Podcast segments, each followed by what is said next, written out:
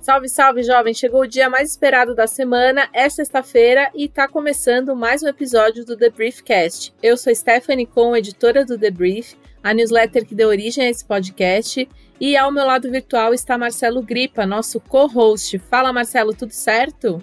Fala, Esté, tudo certo? Sempre um prazer dividir o microfone virtual com você. Vamos embora. Vamos aí, pronto para mais uma rodada sobre papo tech business. Então vamos para nossa escalada para saber o que, que a gente vai abordar nesse programa de hoje. Netflix no fight dos streamings contra a Disney. Yukon chega para desafiar o Google e o mundo das buscas.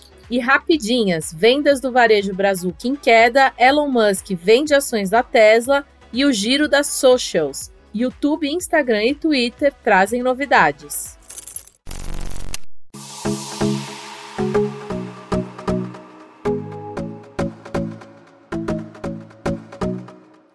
Bom, vamos para a nossa primeira notícia aqui, que é sobre o Netflix, que, como sempre, está no fight aí dos streamings, porque a gente sabe que tem muito streaming legal aí no mercado. E como não poderia ser diferente, quem que tá aí no fight mais feroz aí é a Disney, né? O Netflix ultrapassou o Walt Disney em valor de mercado pela primeira vez desde o ano passado, depois que a Disney alimentou preocupações sobre a desaceleração no número de assinantes no streaming. O salto foi de 27% no volume desde o final de julho e aumentou o valor de mercado do Netflix para 290 bilhões de dólares. O valor de mercado da Disney, no entanto, encolheu para cerca de 288 bilhões de dólares depois que as ações caíram 9% na quinta-feira. Não é uma diferença tão brutal, mas ainda assim, para quem está nessa guerra aí, é, qualquer 10 bilhõezinhos é alguma coisa, né? O Disney Plus acumulou 118 milhões de assinantes em 2 de outubro, de acordo com um comunicado da imprensa que eles enviaram e isso, isso representa um aumento de 60% em relação ao ano anterior. Mas também significa que a Disney Plus é, ganhou apenas 2 milhões de novos membros no trimestre fiscal dos últimos três meses. E isso, para eles, é um número baixo. O maior impacto desse número aí vem da Índia, onde eles perderam cerca de 2 milhões de assinantes no último período. E outros mercados, como Estados Unidos e Europa, tiveram um aumento de assinantes em quase 4 milhões. Mas aí tem aquela queda, né, versus a, a entrada, e no fim eles ficaram com esses 2 milhões de novos membros é, no último trimestre positivos. Bom, fazendo um comparativo com o Netflix, que hoje é o maior serviço de vídeo por assinatura do mundo, o Netflix tinha 214 milhões de membros globais no final de setembro. E embora aí o crescimento do número de assinantes do Netflix tenha sido impulsionado por programas de sucesso como o Round Six, por exemplo, que foi o maior bafafá, né? O Disney Plus acabou perdendo em estimativa né, dentro de Wall Street na última semana e é, o problema maior foi porque realmente o produto de streaming tinha aí um foco de crescimento nos próximos meses, mas acabou não rolando, né? Wall Street é geralmente mais otimista com a Disney do que é com o Netflix. Cerca de 78% dos analistas têm classificação de compra é, em relação à Disney, mais do que ao Netflix. Quase nenhum recomenda a venda e 73% recomendam Netflix. Quer dizer, é, há mais pessoas apostando na Disney. É, o Netflix tem cinco classificações de vendas e então tem gente que acredita que não deve ficar aí com essas ações da, do Netflix nas mãos. As metas de preço médio implicam 26% de aumento para a Disney e 4% para o Netflix. É interessante essa disputa, essa disputa aí no mundo das ações, Esté, porque é o pioneirismo versus a marca, né? E, Exatamente. Então, é, uma, é, uma, batalha legal para a gente ver quem é que vai se dar melhor. É, aliás, para a Netflix conseguir se manter no jogo, literalmente aí, em relação às concorrentes que, que, que têm outras frentes de negócio, é, e aí a gente está falando não só de Disney, mas também da Apple, Amazon e HBO, é, a Netflix lançou nessa semana globalmente sua aba de games dentro do aplicativo, tanto para usuários do Android quanto do iOS. E esse foi inclusive um dos temas da news de ontem. Se você não leu, então corre lá e dá uma olhada nesse assunto. Uh, segundo dados da Mordor Intelligence, o mercado gamer era avaliado em 173,7 bilhões de dólares em 2020. Muita grana. E a expectativa é que em 2026 esse número cresça para 314,4 bilhões de dólares, uma taxa de crescimento anual composta de 9,64% ao ano, é bastante coisa. A perspectiva é realmente boa, Esther, porque com a implantação do 5G, que está começando aí a rodar em vários países, e de investimentos em tecnologias em nuvem, esse setor deve ganhar um novo impulso sim. Além disso, o aprimoramento de recursos e equipamentos de realidade virtual e realidade aumentada nos próximos anos deve contribuir para aumentar consideravelmente esse mercado, atingindo 216 milhões de usuários ao redor do mundo. Continuando ainda a falar de Netflix, uh, sem custo extra, a empresa começou a ofertar títulos básicos como um, um, joguinho de boliche e jogo de cartas, além de dois jogos originais da série Stranger Things, que é a queridinha de muita gente. A plataforma comprou em setembro a desenvolvedora de games Night School Studio, e colocou a nova divisão nas mãos de Mike Verdu, que foi vice-presidente de conteúdo de realidade aumentada do Facebook. Embora existam aí rivais de peso, como a Sony, a Microsoft, Nintendo, Google, a Netflix tem a vantagem de aproveitar de seus assinantes já disponíveis para faturar pesado no cenário gamer, né? Um público que já está lá e que de repente pode fazer o que se chama no mercado de upsell, né? Quando você é, passa a adquirir um serviço diferente da mesma empresa. Lembrando que essa não é a primeira vez que a Netflix se reinventa nos negócios, já que nos seus primeiros anos ela era uma locadora online de filmes com entrega em casa. Né? Então, aliás, outro dia eu vi uma notícia aí dizendo que a Blockbuster, na época que é, era líder de mercado, teve a oportunidade de comprar a Netflix por uma pechincha, tipo 50 milhões de dólares, e, e aí parece que o CEO da, CEO da Black Blockbuster na época achou que era uma piada comprar a Netflix, não fazia sentido nenhum. E agora eles devem estar se comendo de nervoso, né?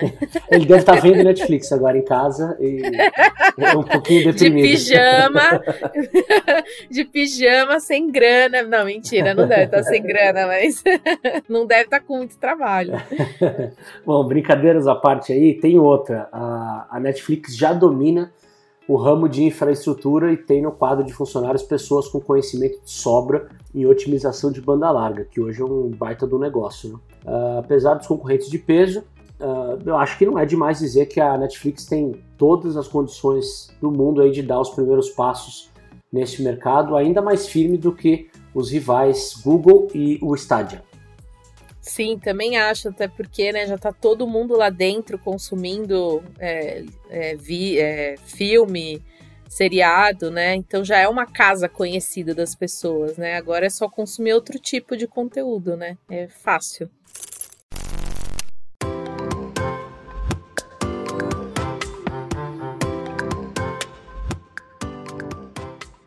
Bom, vamos lá para nossa segunda notícia, que é o seguinte: é, tá no ar aí um novo motor de buscas, que é o You.com, e foi lançado em versão beta essa semana, como um grande concorrente do mercado que hoje é totalmente dominado pelo nosso colega Google, né? Que aliás já virou um verbo, né? Vamos googar. O site foi, foi fundado por dois ex-funcionários da Salesforce e passou por uma rodada de financiamento de 20 milhões de dólares que foi liderada pelo próprio CEO da Salesforce, que é bem conhecido, que é o Mark Benioff. A plataforma traz uma interface bem diferente da maioria dos serviços que hoje estão disponíveis.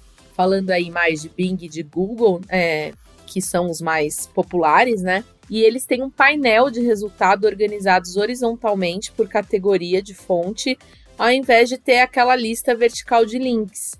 E essas fontes são exibidas em categorias como resultados da web, assim, como se fosse um compilado de vários outros motores.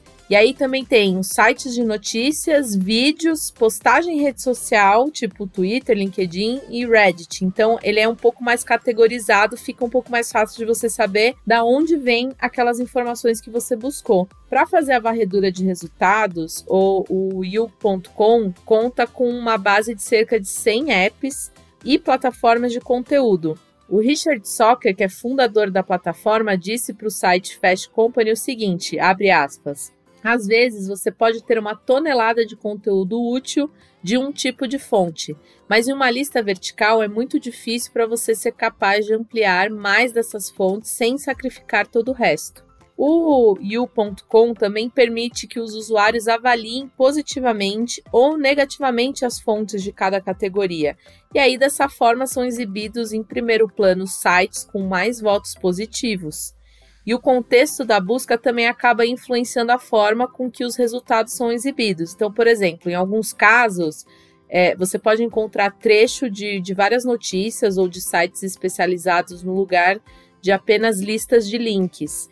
E o site também procura encorajar as pessoas a clicarem em vários outros sites, né? Sites diferentes. Então tem uma dinâmica diferente e acaba contando muito também com, é, com a ajuda dos próprios leitores, com os próprios usuários, né? Porque quando você acaba avaliando positivamente ou negativamente, você tem aquela chancela de quem está ali junto com você pesquisando na web. O serviço vem com uma promessa de oferecer ao usuário de, aos usuários a entrega de informações mais relevantes para ele e para isso oferece também mais poder de personalização, de modo que é possível também organizar os painéis de acordo com o seu interesse.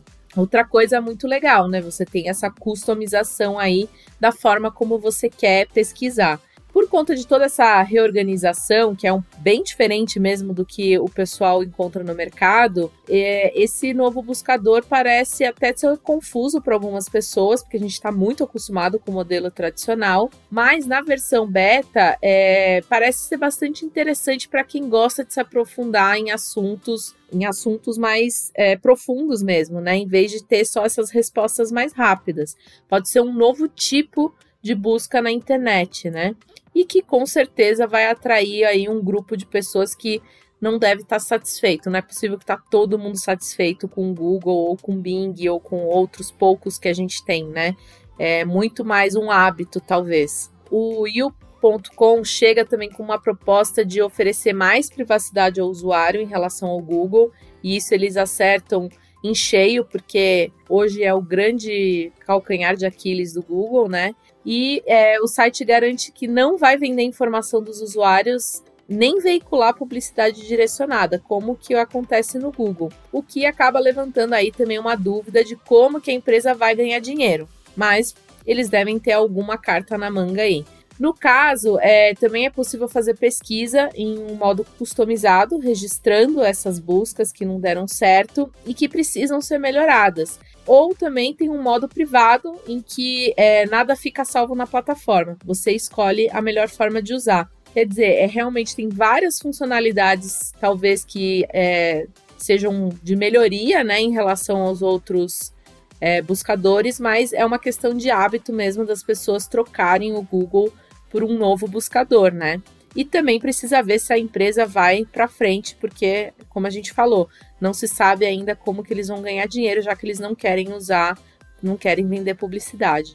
É, e tem ainda mais um ponto aí que é saber quão preocupadas as pessoas realmente estão com, suas, com a sua privacidade nos buscadores, né? Porque, Sim, é, a maioria nem sabe, porque, né? assim, é, é, vou lançar um desafio aqui, né, para você que tá, tá ouvindo a gente. Você sabe para quantos aplicativos terceiros você já deu permissão no Facebook? Outro dia eu fui lá olhar minha lista e minha lista é tava grande. É absurda, grande, né? Não, e agora, né? Não tem aquele meme que fica falando estou vivendo ou estou aceitando cookies na internet? Porque é isso também, né? Teve esse lance da, da de LGPD e tal, e a gente tem que ficar aceitando cookies. E se acaba aceitando, porque você tá ali no dia a dia, você quer informação rápida, você aceita tudo, porque né? a dinâmica é muito rápida, a internet é muito. Né? Você vai passar cinco minutos lendo um termo, por exemplo? Provavelmente não, né? Exato. Então é, é mais confiar aí no, no na, na, qualidade da proteção dos dados que as empresas oferecem e também no propósito, na finalidade do, da utilização, né? É, então, Esté, com, com, tudo isso que você falou, a U.com se junta a uma lista crescente e seleta também né, de pequenas empresas dispostas a enfrentar a gigante das buscas, a Google, que domina nada mais do que 92% das buscas globalmente. Olha que impressionante. A DuckDuckGo, StartPage e Mozilla Firefox prometem mais privacidade, mas nenhuma delas afetou ou chegou a afetar significativamente o domínio do Google. Ou seja, não vai ser fácil mesmo para U.com é, tentar pegar um pedaço da, da fatia desse bolo. Acho que essa altura do campeonato todo mundo já sabe aí, a gente está falando de privacidade, né? Que o Google usa informações pessoais dos usuários para publicidade direcionada. Mas a empresa diz que está tentando se adaptar para aumentar os níveis de privacidade, especialmente depois da atualização do iOS 14.5, que dá mais poder de controle de dados pessoais aos usuários do iPhone. E o mecanismo de busca também oferece dicas sobre pesquisas particulares. Bom, com os reguladores antitrust de olho nos negócios do Google, é, esse é sem dúvida um momento mais propício para a chegada de uma plataforma de busca rival. Vale lembrar uh, que o Google procura amarrar o seu domínio com seus próprios serviços, né? É, definindo o motor como padrão no navegador Chrome, no Android, por exemplo, que é o sistema mais usado no mundo. Então a empresa geralmente é, procura encorajar as pessoas a utilizar seus serviços, né, como o Gmail, o Google Docs e tantos outros que tem por aí. Sim, é bem difícil a gente conseguir se, se livrar do Google, porque a gente tá, ele está em todos os lugares, né? Quando a gente vai avaliar no dia a dia, a gente, pelo menos assim, eu não sei vocês, mas a gente usa, por exemplo, tudo do Google no, na, na NZN e é muito ah, difícil você se livrar é realmente. Boa, né? Exato, e aí tudo se encaixa perfeitamente. Então é, é, bem complicado mesmo, não é uma tarefa fácil. Mas olha, eu bato palmas para quem queira tentar fazer isso. Só de tentar já é, já é um grupo muito é, ambicioso, né?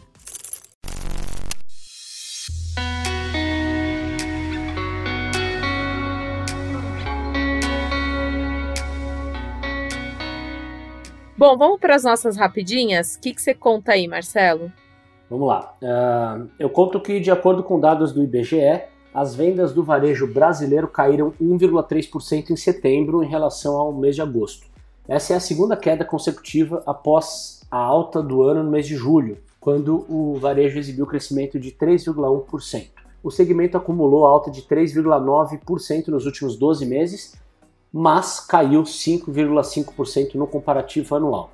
Esses resultados, foram pior do que o esperado pelo mercado. De acordo com a empresa de análise de dados Refinitiv, a estimativa era de queda de 0,6% das vendas em setembro, na comparação com agosto, e de uma baixa de 4,25% frente a setembro de 2020. O principal motivo desse efeito negativo vem da inflação, o que tornou as, as mercadorias mais caras. As atividades que mais sofreram nas vendas foram equipamentos e material para escritório, informática e comunicação, queda de 3,6%, móveis e eletrodomésticos, 3,5%, combustíveis e afins, não precisa nem dizer porquê, né?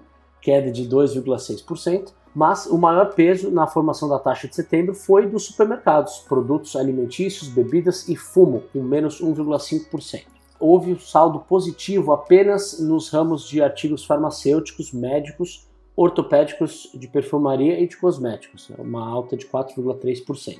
Desde o começo da pandemia, uh, o varejo brasileiro vem mostrando volatilidade no faturamento. Tá? Foram três picos negativos: abril de 2020, março de 2021 e setembro de 2021. E pelo menos dois picos de altas: outubro e novembro de 2020 e julho de 2021. O encolhimento das vendas de dezembro de 2020 e janeiro desse ano aconteceu por conta do fim do auxílio emergencial. Já a recuperação após março veio aí junto da redução das normas de distanciamento social e da reabertura ainda que gradual dos comércios. Bom, e eu conto que o Elon Musk vendeu nessa semana 5 bilhões de dólares de ações da Tesla, de, aco de acordo com os dados divulgados pela Comissão de Valores Imobiliários dos Estados Unidos, a famosa SEC. Ao contrário do que se pode imaginar, as transações não têm relação com a enquete que o Musk fez no Twitter no sábado passado, pois estavam previstas desde setembro. Mas vale lembrar aí o que, que ele fez. Na enquete, ele questionou os usuários se deveria vender 10%, 10 das ações da montadora para pagar os impostos. No caso, essa seria uma resposta a uma proposta de taxação sobre ganhos de milionários e bilionários que está em tramitação no Congresso dos Estados Unidos. Cerca de 58% dos participantes da enquete disseram que o Elon devia sim realizar a venda que poderia render 21 bilhões de dólares. Mas o, o, Elon Musk disse na thread que não recebe salário ou bônus de suas empresas, apenas ações. Assim, segundo ele, o único jeito de pagar imposto seria pela venda desses recursos. A enquete derrubou as ações da Tesla em 5,24%. Hoje, pessoas com esse nível de riqueza só pagam imposto se venderem ações e suas fortunas não passam por tributação, já que não recebem salários ou têm empresas com outras categorias de negócios. Quer dizer, é complicado aí de você realmente taxar essa galera se não for dessa forma aí. Ó, Esther, ainda tem mais rapidinhas aqui para a gente comentar eu vou começar falando do YouTube. O serviço informou que vai ocultar o número de dislikes exibidos sobre os vídeos. A ideia é impedir que ações coordenadas, principalmente de haters, ganhem impulso e prejudiquem os conteúdos postados no site. O botão de dislike, porém, vai continuar existindo, tá? É, de forma que as pessoas poderão votar normalmente, enquanto os números de votos poderão ser vistos apenas pelos administradores dos canais.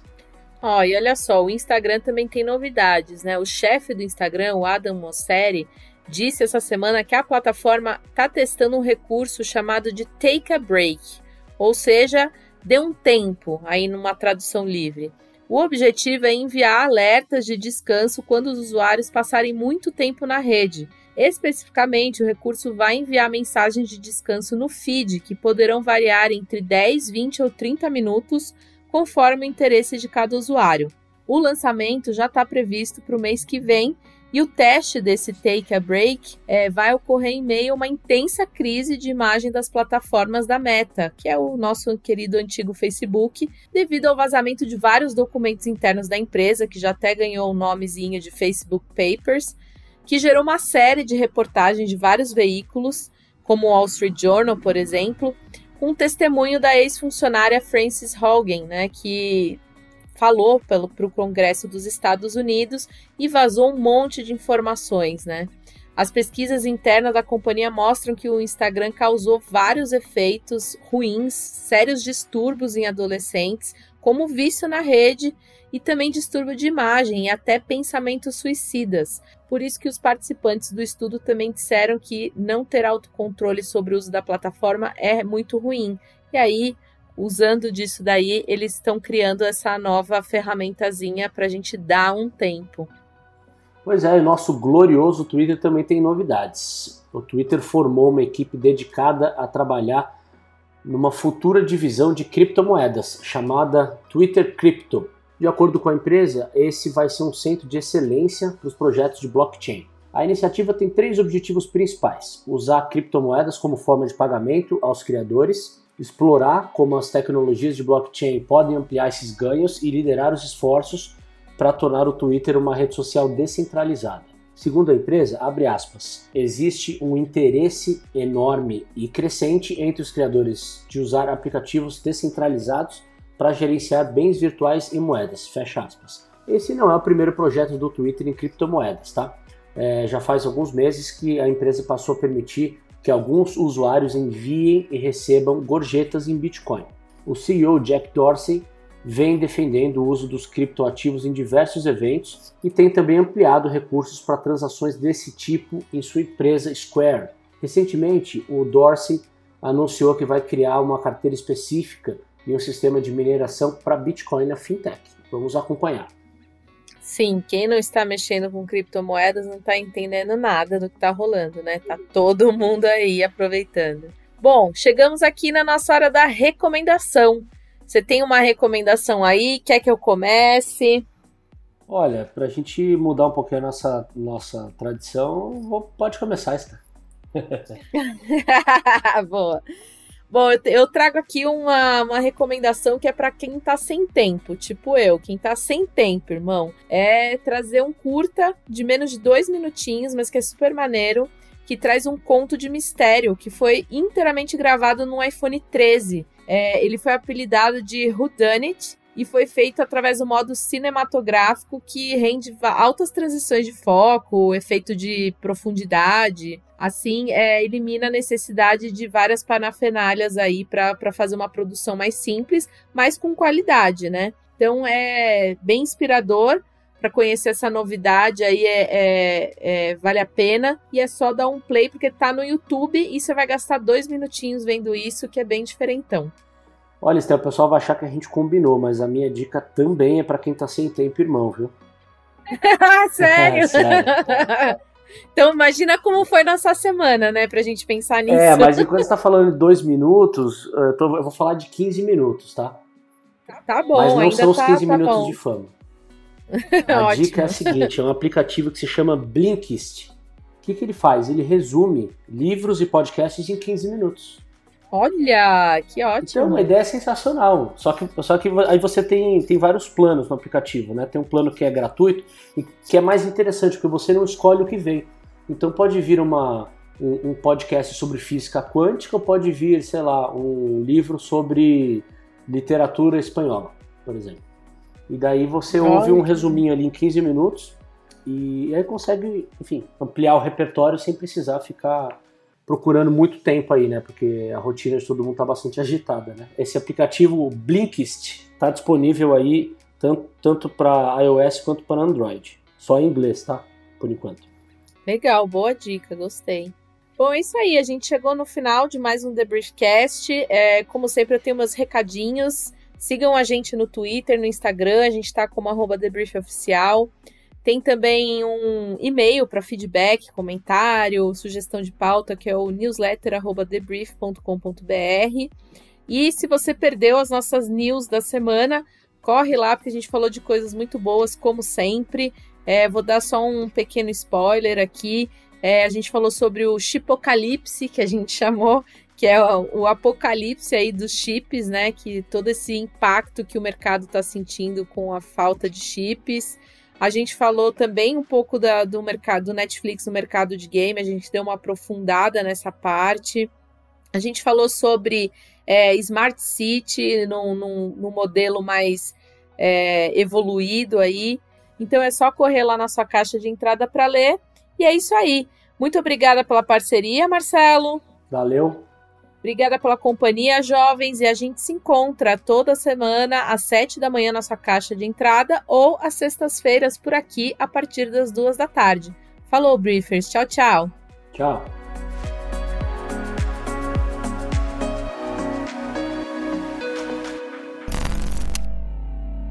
Ah.